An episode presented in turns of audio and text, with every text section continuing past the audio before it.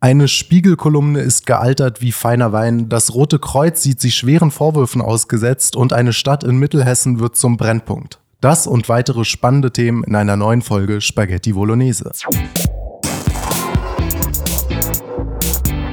Spaghetti Bolognese. Hallo und herzlich willkommen zu einer neuen Folge Spaghetti Bolognese. Mein Name ist Vincent. Neben mir sitzt diesmal wieder mein geschätzter Kollege Lorenz. Wie geht's dir?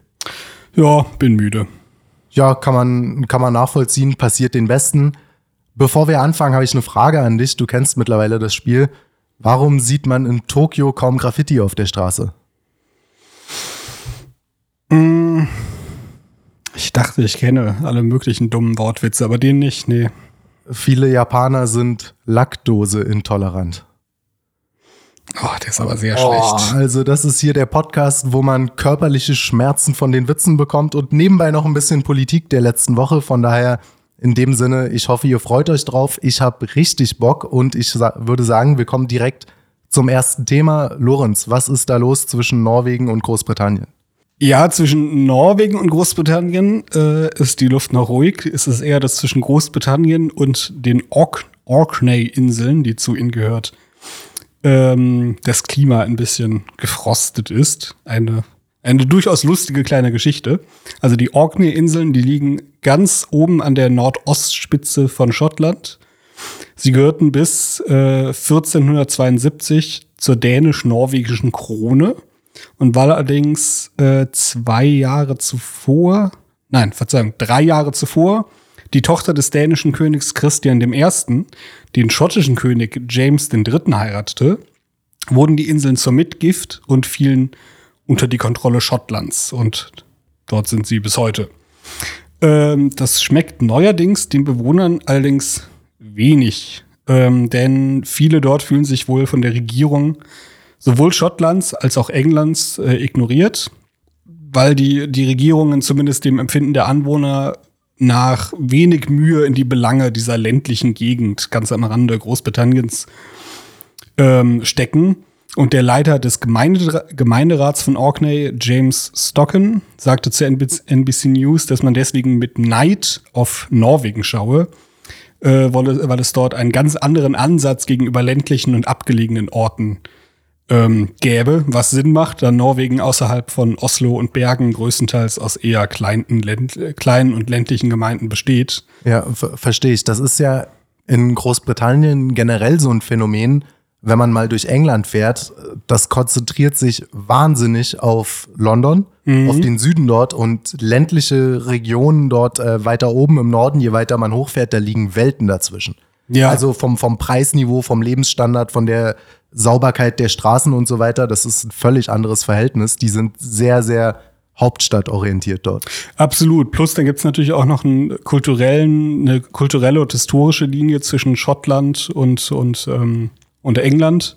Ja, die Äh, war auch nicht immer die friedlichste. Genau, und Orkney, da ist ja, naja, eigentlich natürlich jetzt schon sehr lange dazu gehört, aber doch im Vergleich zu den anderen Ländern äh, quasi dann vergleichsweise kurz und halt mal zu Dänemark gehörte, ähm, gehört es quasi zu keinen von beiden so richtig kulturell, weder zu Schottland noch zu England. Denn obwohl die Zugehörigkeit zu Norwegen mittler, mittlerweile 551 Jahre her ist, gibt es auch laut James Stocken, also dem, dem Leiter des Gemeinderats, eine tiefe kulturelle Verbundenheit und Affinität, Affinität zu Norwegen. Ich ähm, konnte jetzt nicht herausfinden, woraus die genau besteht, ob irgendwie kulinarisch, sprachlich da vielleicht sogar gewisse Überschneidungen das noch wollte da ich sind. äh, gerade fragen, weil das würde ja eigentlich implizieren, dass die Norwegisch sprechen oder zumindest mit einem norwegischen Dialekt oder so. oder so einzelne Lehnwörter haben. Ja, das, ähm, das müsste ich jetzt noch mal nachschauen. Jedenfalls äh, hat der Gemeinderat jetzt Anfang Juli eine, ähm, eine offene Debatte geführt, angestoßen von James Stocken, über alternative Regierungsmodelle. Und da gab es quasi zwei Möglichkeiten, die zur Debatte standen. Entweder die nordische Verbindung, also Anschluss an Norwegen, oder ein etwas unabhängigerer Status, wie ihn zum Beispiel auch die Insel Jersey hat. Also dass man quasi zur, ähm, zur Außenexklave Großbritanniens gehört. Es gibt ja einige Inselgruppen, die diesen Status haben. Ja. Äh, während dieser Debatte hat Stockern die britische Regierung der Diskriminierung bezichtigt und ähm, Folgendes gesagt, Zitat. Ich bin jetzt seit 20 Jahren Ratsmitglied, aber in den letzten Jahren habe ich mit unserer Regierung verhandelt, um eine, wie ich glaube, gerechte Lösung für die Orkney-Inseln in Bezug auf die Finanzierung und die Möglichkeiten, die wir auf und um diese Inseln haben, zu erreichen. Die nicht nur uns, sondern auch unseren Nachbarn, unserer Nation und der Welt zugutekommen.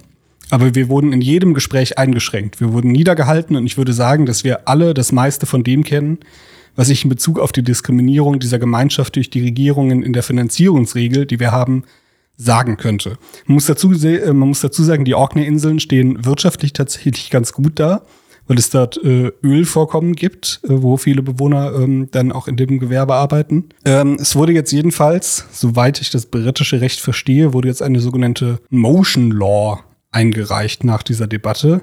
Das bedeutet, dass sich jetzt ein Gericht mit der Frage befassen muss, äh, quasi welchen, welchen Status die Orkney-Inseln bekommen. 15 Stimmen des Gemeinderats haben für diese Motion Law gestimmt und nur sechs dagegen. Norwegen verhält sich bislang sehr zurückgehaltend und sagte einfach nur, dass das sei eine interne und verfassungsrechtliche Angelegenheit der Briten. Also sehr gentlemanlike. Sie erheben jetzt erstmal keinen Anspruch Sie darauf. halten sich erstmal zurück. Genau. Ich meine, für Großbritannien wäre das ja gar nicht schlecht. Ne? Also zu einer erdölreichen Insel sagt keiner nein. Das du meinst für Norwegen? Äh, für Norwegen meine ich ja genau. genau ja. Oder halt für Großbritannien, je nachdem, zu ja. wem es denn dann gehört in Zukunft. Also ja, ja. Äh, gut, äh, ähm, also ich meine, Norwegen hat jede Menge Erdöl. Ich weiß jetzt nicht, inwiefern die auf diese Insel angewiesen werden. Ich meine, schlecht wäre es nicht, mehr ist immer gut. Es könnte natürlich auch sein, dass das Großbritannien äh, vielleicht ähm, ein bisschen mehr dazu anhält, sich vielleicht doch mehr um diese, diese Insel zu kümmern. Aber ich glaube, das ist eben gar nicht so einfach, wenn du eben nicht wie Norwegen halt vielleicht zwei große Städte hast und äh, dann das restliche, das restliche auf die Land verteilst und du auch so eine kleine Bevölkerung hast, die zudem extrem homogen ist, dann ist es, glaube ich, eigentlich sehr einfach, eine Politik zu machen, wo jeder so halbwegs mitkommt. Ja. Wenn du London hast, wo du eben, äh, eben im Süden diese riesigen Industriegebiete hast, dann im Norden hingegen äh, diese riesigen ländliche Abschnitte, du hast die kulturelle Grenze zu Schottland, du bist ethnisch extrem divers, etc., etc. Du hast auch auch extreme Einkommensunterschiede. Das ist in Norwegen ja ebenfalls nicht so stark, weil die da diesen sehr ausgeprägten Sozialstand haben. Ist natürlich viel schwieriger, jetzt mal eben so eine Politik zu fahren, dass diese kleine Inselgruppe am Rand sich zufriedengestellt fühlt. Das heißt, ich kann mir schon vorstellen, dass es tatsächlich für die Bewohner von Orkney und vielleicht äh, äh, für die Bewohner von Orkney sehr viel besser ist, wenn sie zu Norwegen gehören würden. Und vielleicht sogar für Großbritannien eine gewisse Erleichterung. Äh, ja, ma, mal schauen. Ich bin gespannt. Hoffentlich keine Neuauflage des Falklandkrieges. ja, gut. Diesmal direkt vor der Haustür. Das wäre nicht so angenehm.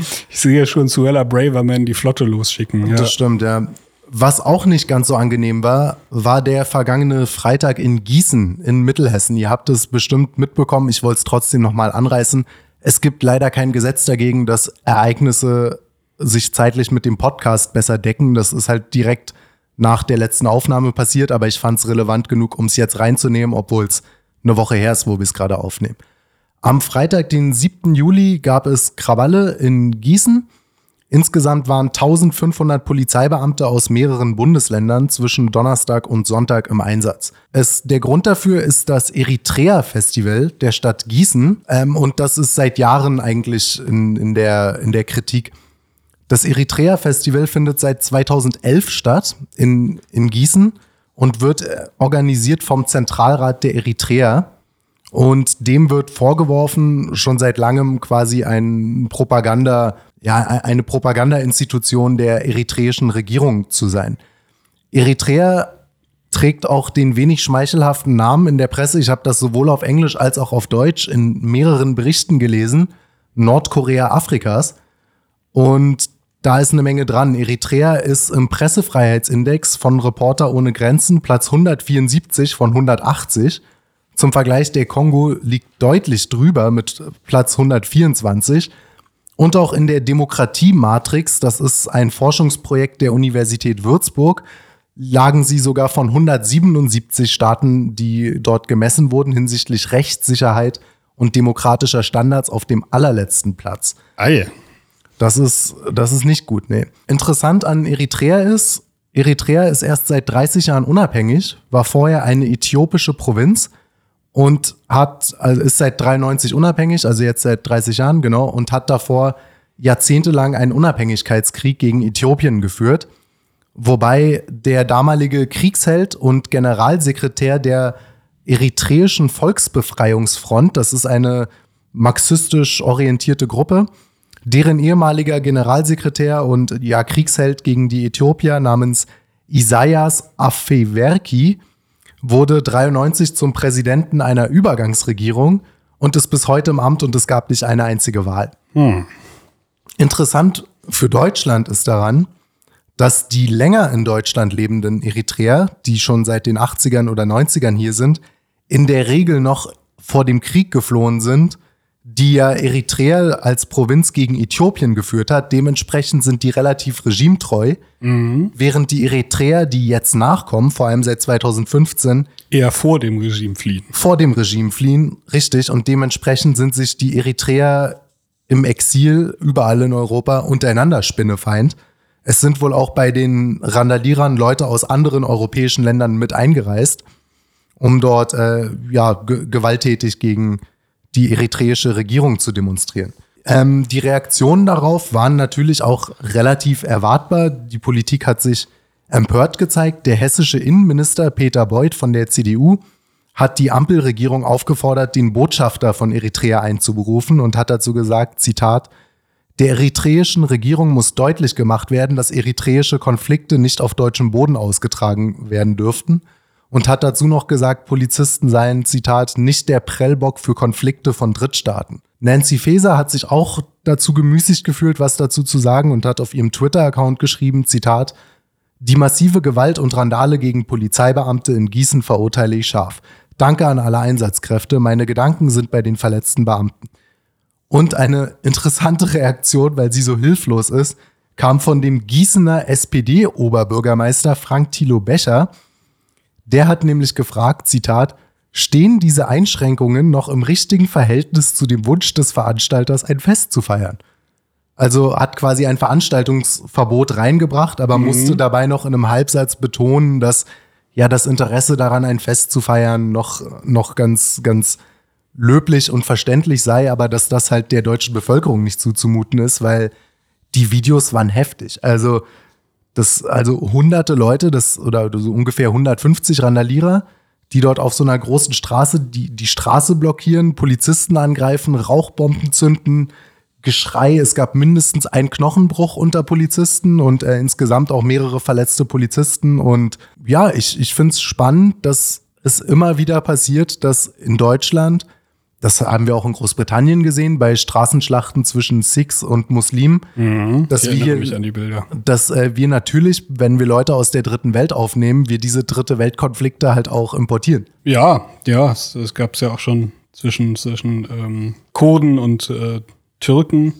Da passieren immer mal wieder solche Sachen. Genau. genau. Ich kann mich erinnern, in Wien das war letztes Jahr oder vorletztes Jahr, wo dann äh, Grauen Wölfe das, das kurdische Haus in Wien mit Steinen und Flaschenwürfen attackiert hatten. Genau, das gab's. Wir hatten in Sindelfingen in Baden-Württemberg ähm, im Mai erst gar nicht so lang her. Das war mitten im Türkei-Wahlkampf, der ja auch seit Jahren innenpolitisch für Deutschland relevant ist. Ja. Hatten wir im Mercedes-Werk äh, den Fall, dass ein kurdischstämmiger anti-Erdogan eingestellter Mann seinen Arbeitskollegen, einen Pro-Erdogan-Türken, erschossen hat. Den Fall hatten wir und ähm, selbst diese Clan-Krawalle in NRW, die tagelang gedauert haben, hatten zumindest auch leicht eine politische Komponente, weil das auch Ethnokrawalle waren zwischen Libanesen und Syrern.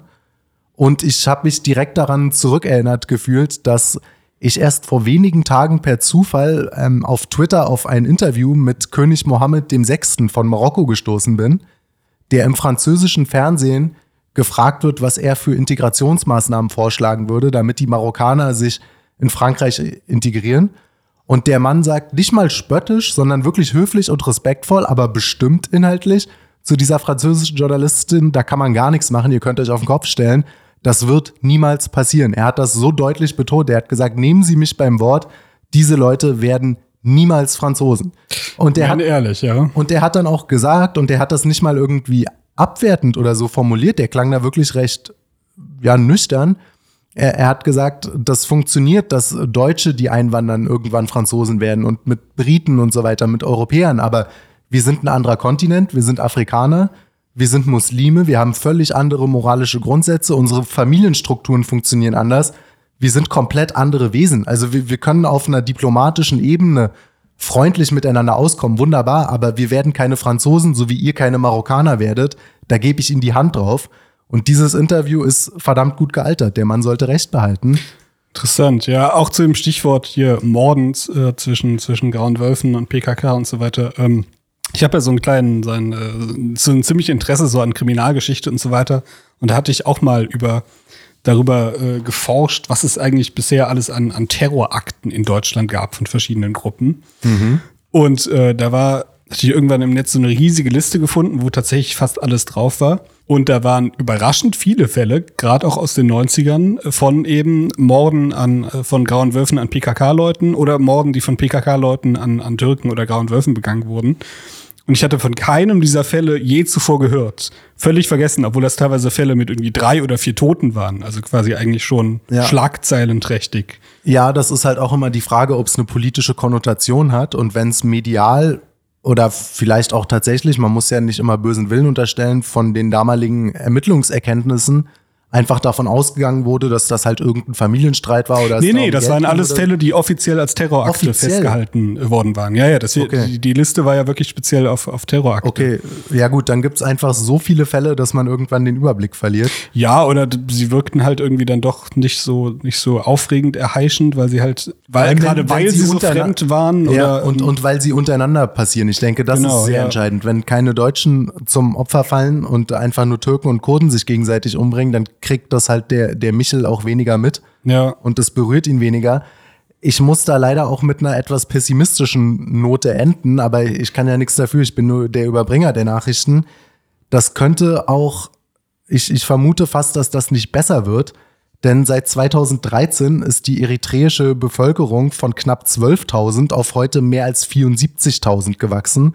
Und Eritrea ist seit Jahren das afrikanische Hauptherkunftsland nach Marokko hm. für afrikanische Asylbewerber. Dementsprechend könnte das in Zukunft beim nächsten Festival, ob es denn erlaubt wird oder nicht, äh, einfach mit immer größeren Zahlen vorkommen. Wir hatten letztes Jahr genau dasselbe mit ein paar Verletzten weniger und es ist schlimmer geworden als 2022. Ja, das stimmt. Na gut, aber für den Fall, dass es irgendwie zu Gewalttätigkeiten und zu Problemen kommt, ist ja das Rote Kreuz da als neutrale Instanz oder etwa nicht, Lorenz? Was war da los? Ja, zumindest Aserbaidschan bezweifelt das. Und äh, zwar haben die Aserbaidschaner jetzt eine Straße geschlossen, und zwar ähm, führt die von ihrer heimischen Region Nagorno-Karabakh nach Armenien. Das ist übrigens genau die Region, an der 2020 dieser kurze Krieg ausbrach, der eigentlich nur die Fortführung eines Konflikts Konfliktes ist, den es schon seit 1988 gibt. Als ja, das dem, ist ja immer mal wieder da. Genau, nach dem Zerfall der Sowjetunion eben Unklarheit herrschte, zu wem jetzt diese Gebiete gehören. Und der Grund für die Sperr Sperrung ist, dass die aserbaidschanische Grenzpolizei dem Roten Kreuz vorwirft, ihre Fahrzeuge für Schmuggel genutzt zu haben. Das Rote Kreuz hat es quasi gleichzeitig zurückgewiesen und bestätigt. Erklärung ist folgendermaßen offizielle Statement des Roten Kreuz ist, das Rote Kreuz ist sich der Bedenken bewusst, die im Zusammenhang mit dem Transport von nicht genehmigten Gütern über den Lachin-Korridor geäußert wurden und, und unterstützt keine derartigen Aktivitäten. In keinem Fahrzeug des Roten Kreuz äh, wurde nicht zugelassenes Material gefunden. Die gesamte Fracht wird von der Republik Aserbaidschan einer Zollkontrolle unterzogen. Aber, das Rot Zitat Ende, aber das Rote Kreuz gab dann zu, dass vier Fahrer, die von der, die vom Roten Kreuz angestellt waren, in ihren persönlichen Autos Waren illegal über die Grenze transportiert haben.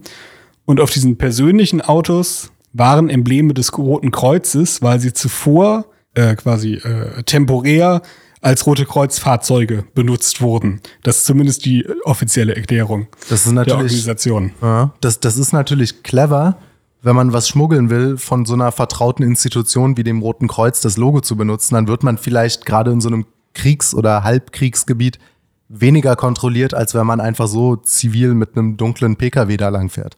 Ja, in der Tat. Also falls sich zugetragen hat, dann wäre das nicht, äh, nicht schlecht, nicht schlecht geplant. Jedenfalls hat das Rote Kreuz nach eigenen Ausgaben diese vier Fahrer jetzt gefeuert. Äh, interessanterweise gab es in der Strecke in den letzten Monaten schon mehrfach Sperrungen und Probleme. Und zuletzt, das hatte ich jetzt gelesen, äh, zuletzt gab es eine Blockade von, Blockade von Umweltaktivisten aus Aserbaidschan. Äh, Sowas gibt's da. ich war auch überrascht, ja. Äh, die haben wohl mehrere Monate lang ähm, die Strecke dort blockiert und nach der Aussage von Armenien, Armeniens hat das tatsächlich zu einer Nahrungs- und Benzinkrise in, Arm äh, in Armenien geführt weil dort keine, keine Sachen mehr äh, drüber, äh, rüber, über die Grenze kamen. Also es, es heißt ja manchmal, dass eine gemeinsame Ablehnung Leute mehr zusammenbringt als gemeinsame Vorliebe.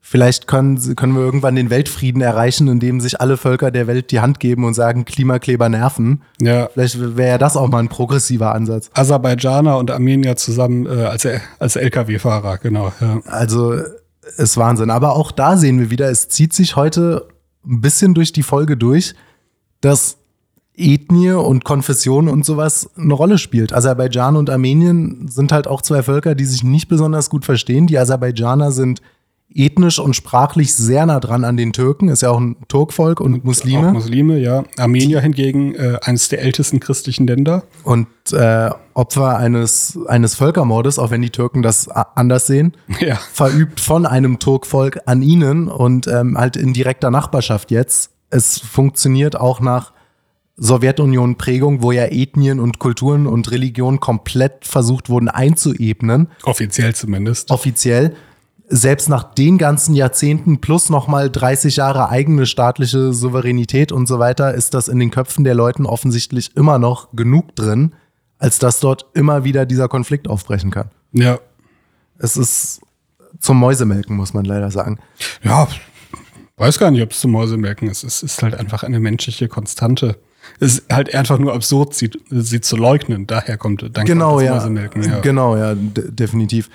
Was auch zum Mäusemelken ist, ist der Zustand des deutschen Fußballs, wobei man da in dem Fall den der deutschen Frauenfußballnationalelf möglicherweise gar nicht so viel vorwerfen kann. Am vergangenen Freitag gab es das letzte Testspiel vor der WM und das ging 3 zu 2 verloren gegen Sambia.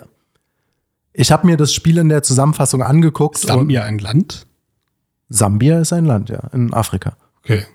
Ähm, ich muss zugeben, ich höre gerade zum ersten Mal von diesem speziellen Land. Das, vielleicht hast du es mit Gambia und Sambia. Ist ja auch, Sami, ist ja, Samibia kenne ich höchstens. Nee, noch. es gibt Namibia. Ist ja jetzt auch, okay. ist ja jetzt auch völlig egal. Auf jeden Fall, Samibia, bei diesem 3 zu 2 Erfolg wurden zwei von drei der sambischen Tore von Barbara Banda erzielt.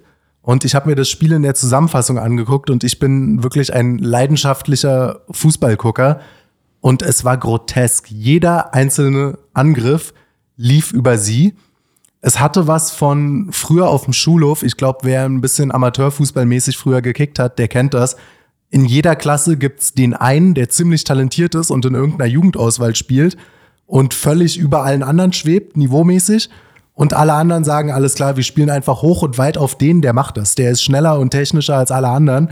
Und so war das da auch. Die hat da im Prinzip das, das war, als würde man einen 18-Jährigen zwischen 12-Jährige aufstellen. Die war körperlich stärker, schneller, athletischer als alle anderen dort auf dem Platz und hat ja das, das Spiel ordentlich das Spiel gerockt. Ja. Genau, zwei Tore gemacht und das dritte nicht direkt vorbereitet, aber war direkt an dem Angriff mit beteiligt. Ähm, Barbara Banda ist keine unbeteiligt, ist keine Unbekannte, was äh, ge gewisse Verdachtsfälle angeht. Es wird nämlich gemunkelt, ob das nicht möglicherweise ein Mann sein könnte. Also man weiß es de facto offiziell. Man nicht. weiß es de facto nicht. Okay. Sie wurde wegen zu hoher Testosteronwerte vom Afrika Cup ausgeschlossen, weil dort eben auch diese Zweifel hochkamen. Die Fußball-WM, die jetzt in ein oder zwei Wochen anfängt, untersteht aber der FIFA, dem Weltverband, und ist natürlich dementsprechend sehr, sehr westlich geprägt. Und dort darf sie mitmachen. Ja, aber gibt es denn keine Geschlechts Test irgendwelcher Art? Äh es gibt einen Testosteronspiegeltest, den okay. gibt's. Aber, aber, mit anderen Worten, man darf nicht verlangen, dass der Spieler die Hose runterlässt. Nein, das darf man nicht. Das oh. ist äh, gegen irgendwie menschenrechtlich nicht erlaubt. Was ich auch ganz lustig daran fand, ich habe einfach mal einer Freundin von mir, die nichts mit Fußball am Hut hat und nichts von der Geschichte gehört hat, einfach mal ein Foto geschickt von Barbara Banda im Fußballtrikot auf dem Platz und so völlig unvoreingenommen Ergebnis oft gefragt, was siehst du da? Und sie hat halt einfach sowas geschrieben wie, naja, einen Typen im Fußballtrikot, warum fragst du? Also die wäre gar nicht auf den Gedanken gekommen, dass das eine Frau sein könnte. Ich finde, das ist eine Grauzone. Also schwierig, schwierig. Wer, wer Interesse hat, kann es ja mal googeln. Ich finde, es ist ein Graubereich, könnte beides sein. Aber naja, Afrika, auch das zieht sich durch diese Geschichte durch, sträubt sich nicht zum ersten Mal gegen die Entscheidungen anderer Weltsportverbände, vor allem derer aus dem Westen. Die Läuferin und Olympiasiegerin Caster Semenya hat vor kurzem erst einen jahrelangen Rechtsstreit gewonnen gegen den Leichtathletik-Weltverband. Da ging es darum, mit einer ganz knappen Mehrheit vor Gericht von 4 zu 3, dass sie durch die Testosteronregeln diskriminiert worden seien. Die wurden damals ähm, auch dann von den Afrikanern verlangt. Diese Testosteronregeln in den Sportverbänden sagen, dass, dass man, um an Frauenwettbewerben teilzunehmen, maximal 2,5 Nanomol pro Liter im Blut haben darf. Also Nanomol Testosteron im Blut haben darf. Und das wird jetzt vielen Leuten nicht sagen. Mir hat das auch nicht gesagt, ob das jetzt viel oder wenig ist. Deswegen habe ich mir mal die Vergleichswerte angeschaut. Durchschnittliche Männer zwischen 20 und 49 haben im Schnitt zwischen 2,49 und 8,36 Nanomol pro Liter im Blut. 2,5 bis 8,4 grob, also gerundet. Frauen im selben Alter haben zwischen 0,08 und 0,48, also zwischen 0,8 1 und 0,5. Das heißt, selbst dieses Entgegenkommen von unter 2,5, du kannst mit 2,4999 Nanomol noch im Frauensport mitmachen, ist ein absurdes Entgegenkommen. Das ist das fast das Sechsfache von einer sehr, sehr testosteronreichen Frau. Jetzt kann man natürlich sagen, klar, wer sehr, sehr viel Sport macht und eine sehr eiweißreiche Ernährung hat und so weiter, also Profisportler jeglicher Couleur, haben mhm. mehr Testosteron als der Durchschnittsmensch. Aber das betrifft ja beide. Das betrifft ja sowohl den männlichen als auch den weiblichen Fußballer, weshalb sich das wieder ausgleicht. Also selbst dieser Testosteronwert für, für Transpersonen im Sport ist noch ein eigentlich extrem unfaires Entgegenkommen. Aber der Unterschied bei Caster Semenya, was es tatsächlich komplizierter macht, ist, im Gegensatz zu Banda ist Caster Semenya, die afrikanische Läuferin, tatsächlich erwiesenermaßen intersexuell. Sie ist mit beiden Geschlechtsteilen geboren und damit, äh, früher hätte man Twitter gesagt, ich weiß nicht, ob das noch politisch korrekt ist. Vermutlich nicht, ne? Sei es drum. Ähm, sie hat allerdings völlig normale, durchschnittliche männliche Testosteronwerte, dementsprechend auch einen männlichen Muskelaufbau und ja, lässt Sprint-Weltrekorde purzeln ohne Ende. An ihrer Sperrung hat sich jetzt nichts geändert. Da zitiere ich mal kurz äh, die gute Annabel Schunke von news.de, die da ja sich mit dem Thema befasst und darüber geschrieben hat. Zitat, also es ging davor um, um das, das Urteil. Zitat, Zunächst ändert sich jedoch nichts. Zwar stellt das Urteil fest, dass die zweifache Olympiasiegerin diskriminiert und ihr Fall nicht ausreichend geprüft wurde. Die Regeln des Leichtathletikverbandes werden dabei allerdings nicht in Frage gestellt. Eine Rückkehr Semenias in den Laufsport gibt es also vorerst nicht. Mit anderen Worten, sie darf sich jetzt Olympiasiegerin nennen, aber bei der nächsten Olympiade dann trotzdem irgendwie nicht antreten. Das wird aber, denke ich, nicht das Ende vom Lied gewesen sein. Die nächsten Rechtsstreitigkeiten kommen bestimmt. Und es ist ja auch bei weitem nicht das einzige Beispiel von Transsexuellen im Frauensport. Es ist auch nie andersrum. Ich habe noch nie gesehen, dass jemand als Frau geboren wurde sich dann als transsexuell irgendwie outet und dann den Männersport dominiert. Es läuft immer andersrum.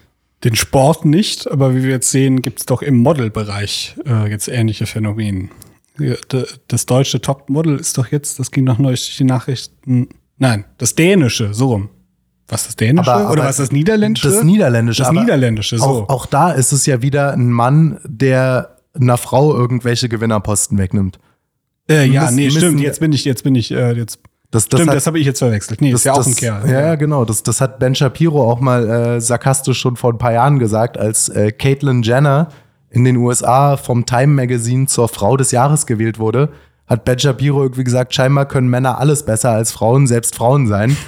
also, ja, wenn, wenn ein hochseriöser Typ wie Ben Shapiro schon klamaukige Witze dazu reißt, dann ist das Thema wirklich grotesk.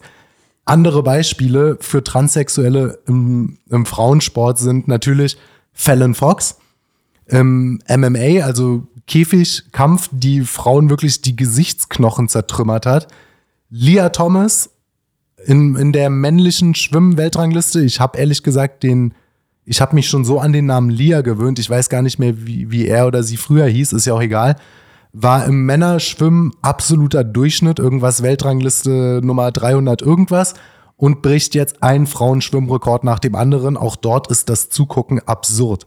Das war doch die Person, wo ähm, irgendein amerikanischer Senator ihm, Schrägstrich ihr, den, den Preis aberkannt und dem zweiten Platz quasi verliehen hat, oder? Genau, das, das, ja. war, das war auch die, wo sich dann, ähm, wo sich dann auch so eine, so eine andere Frau darüber beschwert hat, die zweite geworden ist und dann eine ganz ergreifende Rede gehalten hat, dass sie ihr Leben lang darauf hintrainiert hat und dann wird ihr der Traum weggenommen von irgendeinem Typen, der seit zwei Jahren behauptet, eine Frau zu sein und, und wie krank das eigentlich ist. Und auch dort es hat ja auch mit normalem sportlichen Wettbewerb nichts mehr zu tun, weder nee, für die Teilnehmer nicht, ja. noch für die Zuschauer.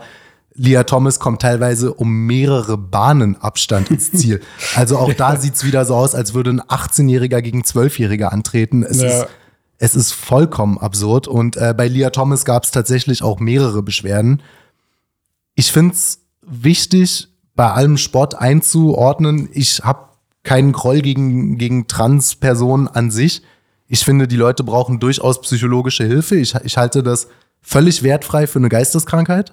Also es ist eine schwere Psychose, sich für das falsche Geschle für das andere Geschlecht zu halten. Ja, es gibt ja auch Überschneidungen mit Magersucht etc. Eben und verzerrten, Körper, äh, genau. verzerrten Körperbild. Und es hat ja auch de facto zum Beispiel ähm, gerade bei bei jungen Mädchen hat es ja auch diese diese Magersucht-Trends oder diese Selbstverletzungstrends teilweise wirklich vertrieben. Also dass es ja. nahtlos darin übergegangen ist. Ja, aber, und da ziehe ich den Unterschied zu Leuten wie, wie Leah Thomas oder zu, zu jedem geborenen Mann, der im Frauensport mitmacht, wer sowas zum persönlichen Vorteil ausnutzt, ist halt wirklich, das ist schon harter Tobak. Ich finde, das ist deutlich frauenfeindlicher als irgendein Bauarbeiter, der einer hübschen Frau was Vulgäres hinterherruft, weil du zerstörst Lebensträume von Frauen, die ihr Leben lang für Olympia trainiert haben. Als, als Mann, der nicht mal irgendwie in den Top 100 unter Männern ist, das ist halt irgendwie so der leichte Ausweg. Ich frage mich manchmal, wenn ich jetzt noch mal ein bisschen, wenn ich aufhören würde zu rauchen und regelmäßig joggen gehe, wie weit hoch ich im Frauenfußball kommen würde.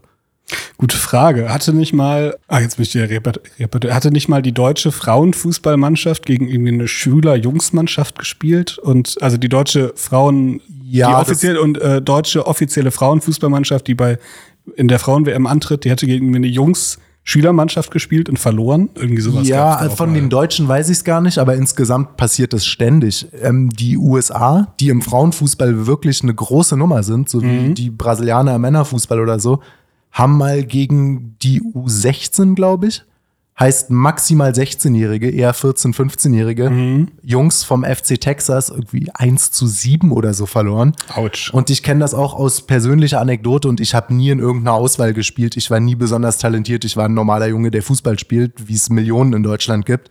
Wir haben mal gegen die beste Mädchenmannschaft Berlins gespielt, als 13-Jährige oder so, und die waren 16. Und wir hatten vor dem Spiel alle Beine schlottern mhm. weil wir uns dachten, oh Gott, jetzt verlieren wir gegen Mädchen, das wird voll peinlich und so. Wir haben die 7-1 verprügelt oder so. okay, es ist verstehe, einfach, ja. man, man, man ist ein, und die waren ja auch gar nicht schlecht und so weiter.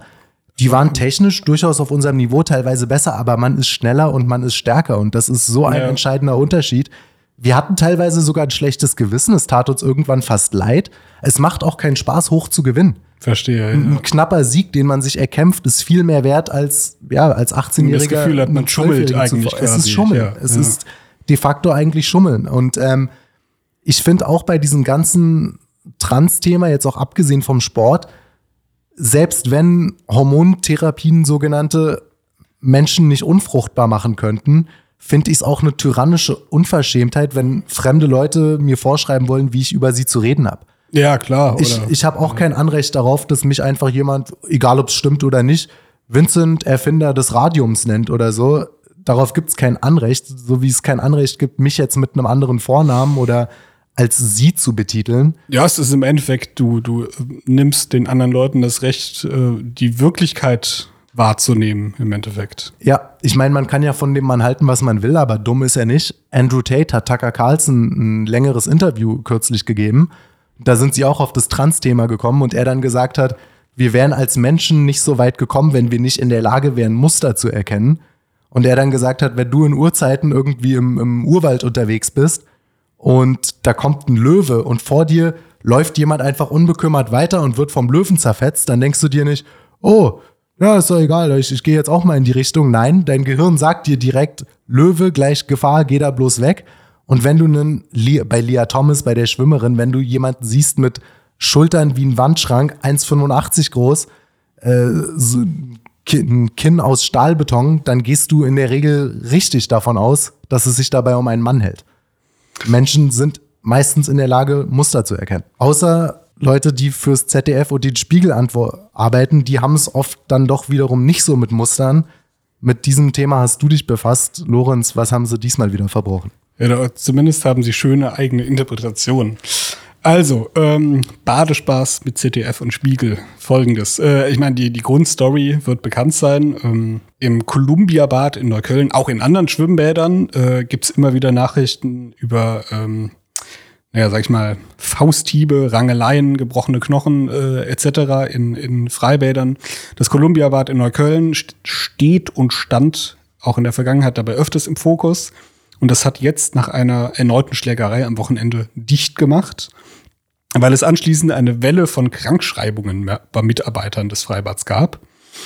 Äh, und dann wurde daraufhin bekannt, dass sich die Mitarbeiter bereits im Juni mit einem Brief an die Leitung des, die, äh, einem Brief, der an die Leitung des Betriebs äh, gewandt war, beschwert hatten. Und zwar stand in diesem Brief, dass Angriffe und Pöbeleien von jungen Migranten. Sie, sie erwähnen in dem Brief explizit junge Araber und Tschetschenen, mhm. dass Angriffe und Pöbeleien von jungen Migranten gegenüber Gästen und Mitarbeitern an der Tagesordnung seien.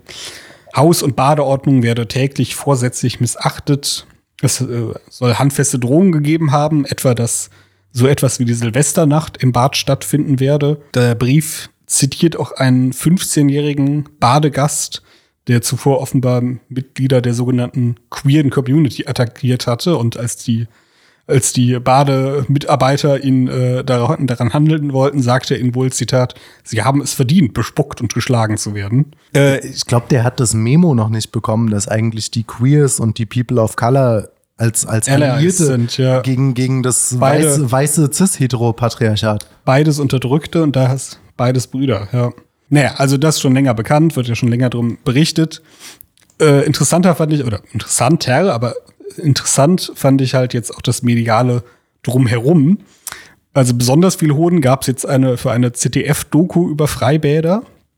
Äh, die, diese Doku wollte so ein bisschen quasi so die Poesie des Freibads ergründen. Will ich jetzt auch gar nicht zu zynisch sein. Das hat ja irgendwie seinen Platz, weil natürlich Gibt's, gibt's das irgendwie? Jeder hat diese Erinnerungen aus der Kindheit. Hitze, kühles Wasser aus der Ferne, das äh, Geräusch von saftigen Platschen, dann werden salzige Pommes äh, am, am äh, Beckenrand gegessen, etc. Das hat die Doku auf eine gewisse Art sogar ganz schön eingefangen. Aber der Zeitpunkt, das wirklich quasi zeitgleich mit der Schließung des Columbia-Bads kam, äh, ist halt schon sehr lustig oder wenn es beabsichtigt ist, halt zynisch, weil es wie so eine Schadensbegrenzung, wie ein Versuch der Schadensbegrenzung wirkt.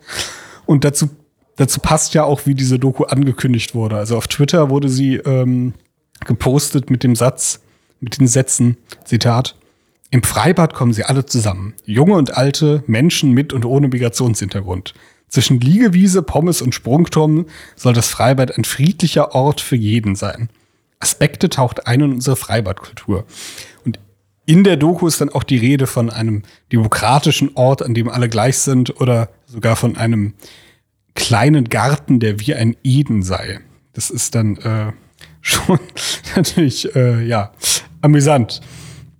Äh, Im Rückblick eigentlich sogar noch lustiger, finde ich allerdings eine Spiegelkolumne von 2019, verfasst von Stefan Kusmani. Da geht es nämlich ganz konkret um das Columbia Bad, das schon damals im Medienfokus stand. Ein paar Zitate. Der Albtraum der besorgen, besorgten Bürger. Im Berliner Columbia Bad ist die multikulturelle Zukunft Deutschlands bereits Gegenwart. Anmerkung von mir, ja, genau das ist das Problem. Mhm. Ein weiteres Zitat. Denn jenseits der Sensationsmeldungen über gelegentliche Rangeleien oder zuletzt Glasscherben im Kinderbecken ist das Kolumbiabad ein Musterbeispiel des friedlichen Zusammenlebens von Menschen unterschiedlicher Herkünfte und Kulturen. Hier am Rand des Tempelhofer Feldes lagern arabische Großfamilien neben amerikanischen Touristen, neben Neuköllner Kleinbürgern, neben zugereisten Schwaben, neben türkisch-deutschen Halbstarken. St- Starken. Spanische Touristinnen sonnen sich oben ohne, daneben sitzen züchtige Burkini-Trägerinnen im Schatten.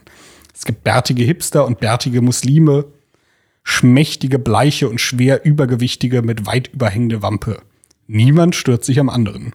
Naja, offenbar doch, wie äh, beispielsweise das Zitat des Brandbriefes ähm, verheißt. Plus, also wenn das Bad ein Musterbeispiel des friedlichen Zusammenlebens von Menschen unterschiedlicher Kulturen sein soll, dann frage ich mich, wie die gescheiterten Versuche aussehen sollen. Eritrea. Ja, offenbar. Schli schlimmer geht immer. Ja, aber das, das sind jetzt noch, sage ich mal, eigentlich die, die offenkundigsten Sachen. Das ist eigentlich noch viel, noch viel interessanter, wenn man wirklich in den Text einsteigt. Und zwar beginnt er damit, dass der Autor beschreibt, wie er ähm, in diesem Bad sich auf die Wiese gelegt und Musik gehört hat und dann von einem Fußball am Kopf getroffen wird. Das habe ich auch gelesen, ja. Genau, auch gut. obwohl Ballspiel auf dieser Wiese verboten ist, wieder irgendwie mehrere Schilder, ähm, Schilder stehen. Und er berichtet dann sogar noch, dass sich die Fußballspiele laut darüber freuen und gelacht haben, dass sie ihn am Kopf getroffen haben. Seine Lösung, Zitat, ja und? Jetzt erst recht. Man braucht eine gewisse Toleranz, Schmerztoleranz äh, nämlich, dann ist das alles kein Problem. Da kommt der Ball nochmal und nochmal, aber ich bleibe hier liegen. Erwähnt dann sogar extra, dass er sich nicht beschwert, obwohl es ja gegen die Regeln verstößt, weil, neues Zitat, was tun? Sich aufregen, auf die Badeordnung verweisen? Vielleicht keine ganz so gute Idee, sonst stehe ich schnell da wie der 53-Jährige am Wochenende in Düsseldorf Rheinbad, der sich beschwert hatte und dann feststellen musste, dass 400 Leute nicht seiner Ansicht waren. Wohlgemerkt, da ging es mal einen Fall in Düsseldorf, wo ein 350-Jähriger von einem in der Tat Mob von 400 Leuten, naja, attackiert oder zumindest bepöbelt wurde, nachdem er auf irgendeine Badeordnung verwies. Das heißt, das heißt, er sagt sogar extra, wenn sich andere Gäste in dem Bad nicht an die Regeln halten, dann und dich mit ihrem Fußball am Kopf treffen und dann laut darüber lachen, beschwer dich bloß nicht, weil sonst kriegst du auf die Fresse vom Mob. Ja. Halt es einfach aus und ignoriere das Problem. Das finde ich schon mal einen, einen wirklich guten Ratschlag für das, äh, für das friedliche Zusammenleben, weil Probleme gehen bekannte, bekanntermaßen immer weg, wenn man sie ignoriert. Goldene Regel Nummer eins Das stimmt, ja. Wegducken und sich nicht beschweren, wenn man nicht auf die Fresse kriegen will. Das ist äh, sicher ein guter Start für, für ein, dass dieses Gesellschaftsmodell funktioniert. De definitiv. Ich fand bei der ZDF-Doku interessant, dass sie da auch angemerkt haben, dass Konflikte auch durchaus hier und da mal vorkommen können. Und dann reden sie in einer 42-Minuten-Doku für ungefähr eineinhalb Minuten kurz am Rand über Krawalle und so einfach mal spontan so ins Blaue hineingefragt, wenn du über Gewalt und Krawalle im öffentlichen Raum reden würdest, wen würdest du interviewen? Kriminologen, Verhaltensforscher, Soziologen, vielleicht einen Polizisten. Ja, das wäre wär auch mein Ansatz gewesen. Das ZDF hat John von Düffel interviewt und das ist ein Schriftsteller und Dramaturg am Deutschen Theater in Berlin, der gerne schwimmen geht und auch mal Bücher darüber geschrieben hat, wie schön das Freibad ist. Und der hat erzählt, was für ein schönes Soziotop das ist, Menschen jeglicher Schicht. Manche Leute trainieren dort und versuchen schnell zu schwimmen, andere planschen vor sich hin und so weiter. Alles schön gut und auf, angesprochen auf die Krawalle, was denn seine Theorie dahinter wäre, hat er was gehört, was ich auch nicht schlecht fand. Muss ich einfach mal zitieren, kann man sich nicht ausdenken. Zitat. Da man keine Textilien auf dem Körper hat, bis auf Badehose oder Badeanzug, ist die Haut auch irgendwie dünner. Und natürlich ist auch gerade der Mann in seinem Naturzustand halb zurückversetzt und fühlt sich deswegen mit seiner Muskelkraft und seiner Körperlichkeit ein bisschen herausgefordert. Also es gibt so Primatenverhalten, das wird damit befördert. Also wenn du, du bist ja auch jemand, der, der gerne mal in Urlaub fährt, du hast ja auch dieses Ja. deutsche Fernweh, wenn du das nächste Mal vielleicht mal Urlaub am Polarlicht machst oder so und eine finnische Sauna besuchst, da musst du aufpassen, dass der Mika und der Puri, wenn sie zu sehr schwitzen und nackt sind in der Sauna, dich nicht grundlos attackieren. Ja, ich gehe auch, ich gehe auch hier sehr oft in die Sauna. Ehrlich gesagt, von Massenschlägereien habe ich weder mitbekommen noch in der Zeitung gelesen. Also so ganz scheint mir diese These auch nicht zu Ja, stimmen. oder an, wenn, wenn hier weibliche Zuhörer zuhören sollten, ähm, wenn euer Freund oder, oder Ehepartner unter der Dusche steht und duscht, dann setzt euch lieber einen Helm auf. Nackte Männer sind gefährlich. Es ist die Nacktheit, die die Leute so wild macht. Von Ja, daher, ähm, man hört ja auch häufig davon, dass sich Frauen in, in Sonnenstudios, wenn sie dann frisch aus diesen da verprügeln die sich auch gegenseitig. Ja, kommen, dann werden erstmal die umstehenden Schüler aufeinander eingeschlagen. Da ja. steigt der Testosteronspiegel plötzlich auf männliche Olympiawerte. genau, ja. Ey, Das kann man sich nicht mehr ausdenken. Es ist abgesehen davon, dass wir uns gerade auch so darüber lustig machen, es ist eigentlich auch eine absolute Unverschämtheit. Stell dir vor, du bist Bademeister und lässt dir für 14 Euro die Stunde oder so die Nase brechen und dann kommt so ein Snob vom Deutschen Theater mit so einer zusammengeschwurbelten Begründung, die er unmöglich selber glauben kann. Das ist sowas von unehrlich. Ich glaube, wenn man dem Mann jetzt sagt, okay, ich gebe Ihnen 10 Millionen Euro, wenn Sie mir aus dem Herzen heraus sagen, was glauben Sie, woran liegt es, dann wird der nicht mit diesem Schwachsinn kommen. Der hat doch Augen im Kopf. So blöd kann kein Mensch sein. Ja, ich Also, weiß nicht, ob es was mit Blödheit zu tun hat. Äh, Ich er glaube, Erkenntnisangst. ja, äh, ich glaube gerade, gerade wenn man kreativ und auch nicht dumm ist, kann man sich sogar viel leichter solche Erklärungen zusammenlegen. Äh, Ich glaube, es hat sehr viel mit, mit, mit Status zu tun. Diese Erklärung ist halt eine, die im, in, die in, in der Moralvorstellung der jetzigen Gesellschaft, in der wir leben, einem höheren Status verschafft. Ja. Gerade weil, Ja, klar, gerade ja. unter anderem, also in der bewussten, einmal auf der bewussten Ebene, weil er quasi äh, zeigen kann, wie, wie wenig äh, In-Group-Preference er hat, also wie wenig rassistisch er ist. Und auf der unbewussten Ebene, glaube ich, gerade sogar, weil er sich Schichten äh, von der Persön von der von der von der Sch Gesellschaftsschicht her über den den einfachen Bademeister erheben kann mit so einer Weil er so fein, die- feinfühligen, Genau, ja, feingeistigen Erklärung. Genau, weil, weil er nicht einfach nur das Offensichtliche Genau. anzeigt, guck Ja. mal, da hinten ist ein Löwe, sondern er sagt, ja, aber vielleicht hatte der Löwe ja eine schwere Kindheit. Ja, so um mal der in der ja. Urzeitmetapher zu bleiben. Ja, also ich denke, es ist ein, ein Statusding, ja. Äh, ganz ähnlich äh, ist es auch bei der, ähm, denke ich, bei der Kolumne von, na, wie heißt der ja nochmal? Äh, jetzt hier stehen, jetzt muss ich kurz nochmal suchen, Stefan Kusmani. Der ähm, verklärt nämlich auch hinterher seine eigene, seine, seine eigene Haltung, also dieses, wenn dich der Fußball am Kopf trifft, dann beschwer dich nicht, weil sonst wirst du, äh, kriegst du was aufs Maul, sondern tu einfach so, als wäre es nicht passiert, verklärt er am Ende auch zu einer Art höheren Moral. Noch ein Zitat. Anderswo in Deutschland geht man schwimmen, um die vorgenommene Anzahl von Bahnen abzuarbeiten, kraulend auf Ego-Trip und bereit, jeden anzuraunzen, der sich nicht an die vorschriftsmäßige Schwimmrichtung hält. Im Columbia-Bad gibt es keine Schwimmrichtung. Hier kann niemand nur auf sich selbst achten, sondern muss immer die anderen mitdenken. Das heißt, er sagt, gerade weil im Columbia-Bad quasi Cha- Chaos herrscht und du jederzeit Gefahr läufst, ähm, naja, die Faust ins Gesicht zu kriegen, musst du ja mehr auf die Mann, äh, mehr auf die anderen achten. Deswegen ist das eigentlich ein, Ja. ein höheres moralisches Gefüge, wo man sich da bewährt. Auch, auch, dass er von Mann spricht und nicht von ich. Ja. Ma Mann muss die anderen mitdenken. Nee, nee, nee, du musst die anderen mitdenken. Der, der freche Freibadklatscher, der denkt nicht für dich mit. Ja. Das bist du. Ja, ja. Also, Egoist, wer will, dass Schwimmregeln eingehalten würden, mitfühlender Mensch, äh, der ignoriert, dass ihm der Fußball auf den Kopf liegt. Ähm, und was ich dann im Schluss auch noch lustig fand, ich hatte einen, einen, einen Text äh, gefunden, den äh, der Spiegel auf Facebook veröffentlicht hatte. Darauf stand, dass Kusmani jeden Tag mit dem, mit dem Fahrrad, in die, also die, in Berlin hat, die, hat der Spiegel ja auch ein, ein Redaktionsbüro. Ja. Und Kusmani lebt wohl in Berlin und fährt jeden Morgen mit dem Fahrrad zu, diesen, zu dieser Redaktion. So, die liegen in der Nähe des Hauptbahnhofes. Das Columbia-Bad liegt im Süden an Neukölln am, ähm, Am, am na Tempelhofer Feld. Genau, am Tempelhofer Feld. Wieso beschleicht mich das Gefühl, dass Kusmani weder vor noch nach diesem Text jemals in Columbia Bad war? Ich gehe nicht davon aus, dass irgendein Freibad in Neukölln seine Standard-Schwimmadresse ist. Ich gehe sehr stark davon aus, dass er für diesen Bericht für einen einzigen Tag in dieses Bad gefahren ist, dann das erlebt hat und dann diesen Text niedergeschrieben hat. Das wäre interessant. Jemand, ja. der in Fahrradweite vom Hauptbahnhof wohnt. Das stimmt, ja. Ja. Stimmt, da habe ich nicht drüber nachgedacht, jetzt wo du sagst.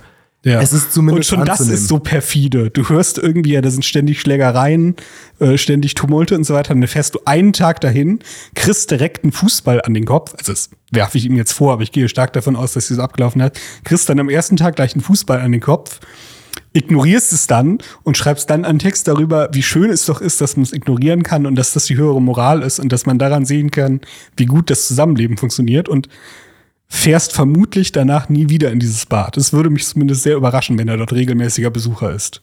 Das stimmt, ja. Es ist, es ist durchaus anzunehmen. Ja, auch da wieder ein Statusspiel übrigens. Das stimmt, ja. Am Ende des Tages geht's sehr, sehr vielen Leuten meistens um nichts außer Status, sei es finanzieller oder sozialer Natur. In dem Sinne, ich hoffe, es hat euch Spaß gemacht. Mir auf jeden Fall. Lorenz ist gut aus dem Urlaub wiedergekommen und auch nächste Woche wieder dabei, so Gott will.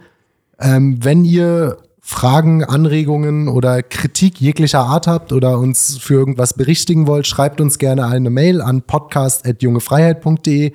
Ansonsten folgt der Jungen Freiheit auf allen sozialen Kanälen, auf Facebook, auf Instagram, Telegram, Twitter. Schaut euch JFTV auf YouTube an. Kauft euch eine Ausgabe der Jungen Freiheit in gut sortierten Zeitungsgeschäften eurer Wahl oder denkt zumindest darüber nach. Unterstützt kritischen und unabhängigen Journalismus. Besucht unsere Website auf jungefreiheit.de. Ihr könnt euch auch, wenn ihr keine Fans von Papier seid, dieselbe Zeitungsausgabe einmal die Woche online kaufen oder ein Online-Abo abschließen.